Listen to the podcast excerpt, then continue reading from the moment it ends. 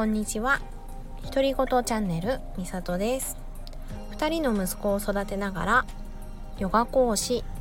保育士セルフラブキッズ認定講師として活動しています。このチャンネルではヨガのこと自己肯定感のこと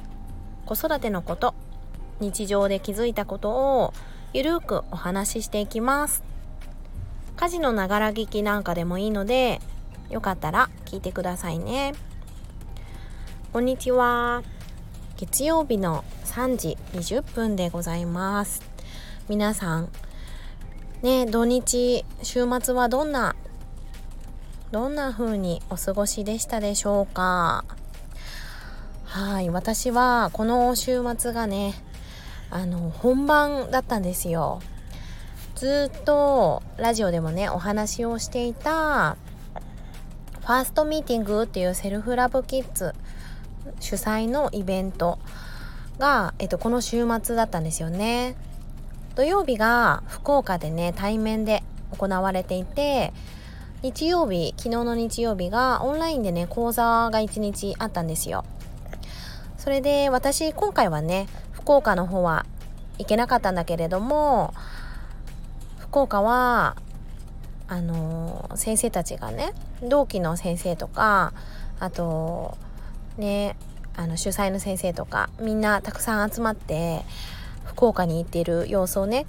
私はストーリーズとかで見ながらインスタグラムのストーリーズとかを見ながらあー素敵だなーって思いながらね過ごしていました。同期の先生からもね写真が送られてきたりしてあーなんかもう行ってないんだけどもう絶対に素敵な空間なんだろうなっていうのがもう分かっていたんですよ。その写真からも伝わってくるしね。でストーリーズとかももうすごい素敵なんですよね。なんだろう。あの青春ですよね。みんないい大人なんだけどもうすごい青春。運動会とか文化祭みたいな感じでね一つのものを作り上げるっていうのがすごく伝わってきたしあなんかみんな素敵だなってみんなの気持ちがそこにこもってるのがねすごくストーリーズで見てても感じられてなんかとっても素敵だなって感じた。ね日でしたね土曜日。そんな感じでした。でそれで土曜日はね私はそんな感じで見守っていたんですけどもうね本当に通常の日を過ごしておりまして長男のプールに行ったりとか、まあ、実家にちょっと顔出して遊んだりとかそんな風にしながらうんいつも通りあのワンオペ週末っていう感じでまあ実家に行ってからねあのじいじばあばに遊んでもらったりとかしてね過ごしておりました。で昨日ですね昨日の日曜日が私にとってはね本番の日だったんです。初めての講座えっと、私がオリジナルで作った講座っていうのが初めてだったんですけども初めてね講座を作ってそう。で、えっと、昨日がねオンライン講座を10時から11時で開催しました。ねこれまでもラジオでたくさんねお話をさせてもらってこの話ばっかりになっちゃってねいつもすみませんでした。そうやっとねその講座がね昨日だったんだけれどもそうそう。なんか私がねこの講座をやるって決めたのもすごく大きなチャレンジだったんですよ自分にとって。でそれでうん講座を作ってみるっていうところもそうだし講座を誰かにお届けできるかなっていうところだったりとか不安もあったしできるかなって思っていたしだけど同じね同期の仲間たちや家族子供たちやそれから一緒にオンラインであの講座をする先生たち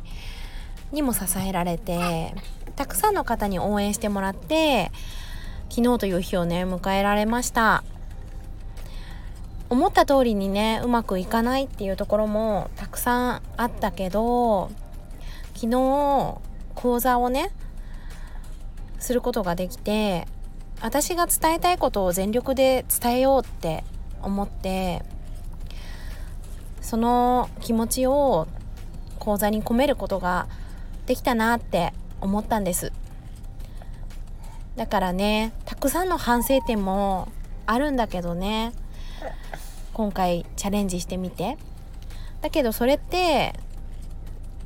ねたくさん揺らいだんですよ。私もあの自己肯定感がゆらゆらゆらって大きく揺さぶられたりしたんだけどだけどその揺らぎだって今回見えた反省点だって多分私がこうやってチャレンジしなかったら見えなかったことなんだなって思ったらそれも素晴らしいことだなって素晴らしい経験をさせてもらったなっていうふうに思いました。それで私は自分自身でねたくさんこうやってチャレンジをしてさせてもらったことで自己肯定感が揺らいだりそしてもう一つ強くなった部分っていうのもあったりね。今までの自分から一つ殻を破って出てこれたようなそんな感覚なんですよね今。なんか自分が持ってたプライドだったりとかそれから自分ってこうあるべきとか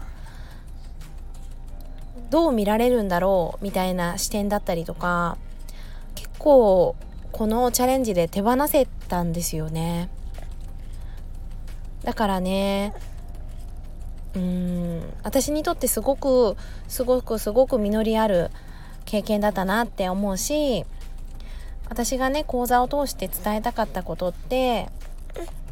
親子で過ごす時間をあったかく今よりももう一つあったかくなったらいいなっていう思いだったんですですけどその思いを受け取ってくれる人がいるっていうのもねとってもありがたいことだなって思ってね嬉しく思いました。ねえ皆さんどうだろう？講座をね受けてくれた方アーカイブをね多分今日か明日かなあの事務局の方にえっ、とお渡ししたのでそこから送られてくると思うので受講してくれた方がいてあの感想とかをもらえたらまた嬉しいなって思うしどんな風に受け取ってくれるのかなって楽しみにしております。はいそんな感じでね昨日は午前中それがあってですねほっと一息でした。そして裏話を一つするとですねえっ、ー、とね昨日は日曜日だったから私の旦那はいなくってですねそううちの旦那ね土日いないんですよ。お休みじゃないからね。だから実家に子供たちを預けに行ったんですよ。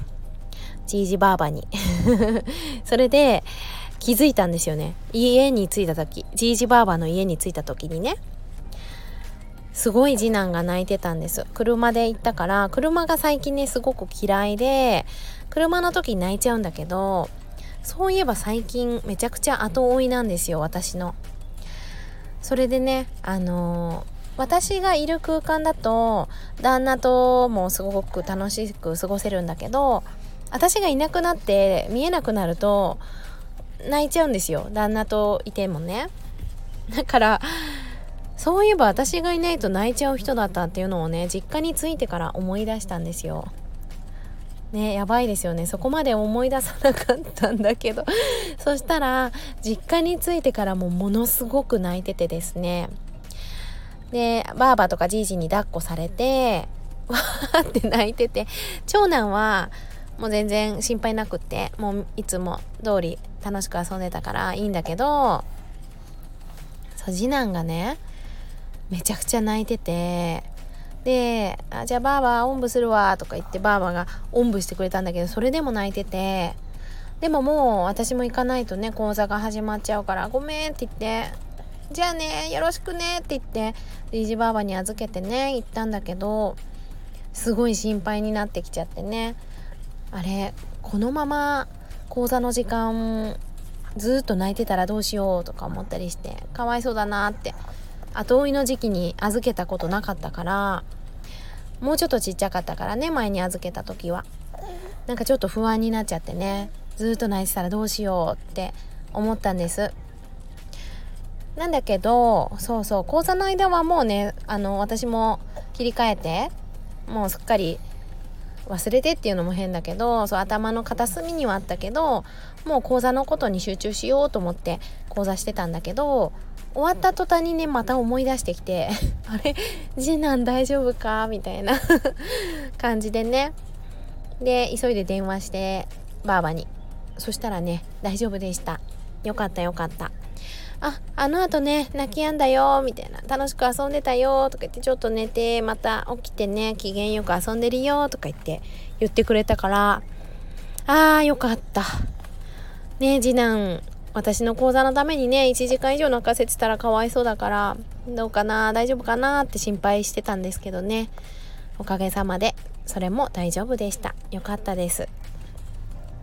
そうそう。それで講座が終わってね。っていうか講座が始まる前もか。なんかねあの大きなチャレンジだったんですよ。本当に私にとって大きなチャレンジでね。でその申し込みが終わった頃にもたくさん応援してくださってありがとうございますってストーリーズに載せたりとかしてでそれに対してもね頑張ってねって応援してるよっていっぱい言ってくれた人がいたんですよ。それでまあ実家のじいじばあばもそうだしねあの妹もいたんだけどそうやって支えてくれる人もいてであの旦那もねあの講座終わったよって頑張ったねって言ってって私が言ったんだけど私が言ったんだけど頑張ったねって言ってくれて そう。でねあのお疲れ様会しようって言ってくれたんですよね。だから明日ちょっとねあのご飯食べに行こうかっていう感じでお話をしててね。それで昨日私の仲間が先生の仲間がねプレゼントをくれたんですよ。LINE ギフトでね。でそれであのスタバをプレゼントしてくれてゆっくり飲んできてねって言ってくれてお手紙もついててねすごい嬉しくって。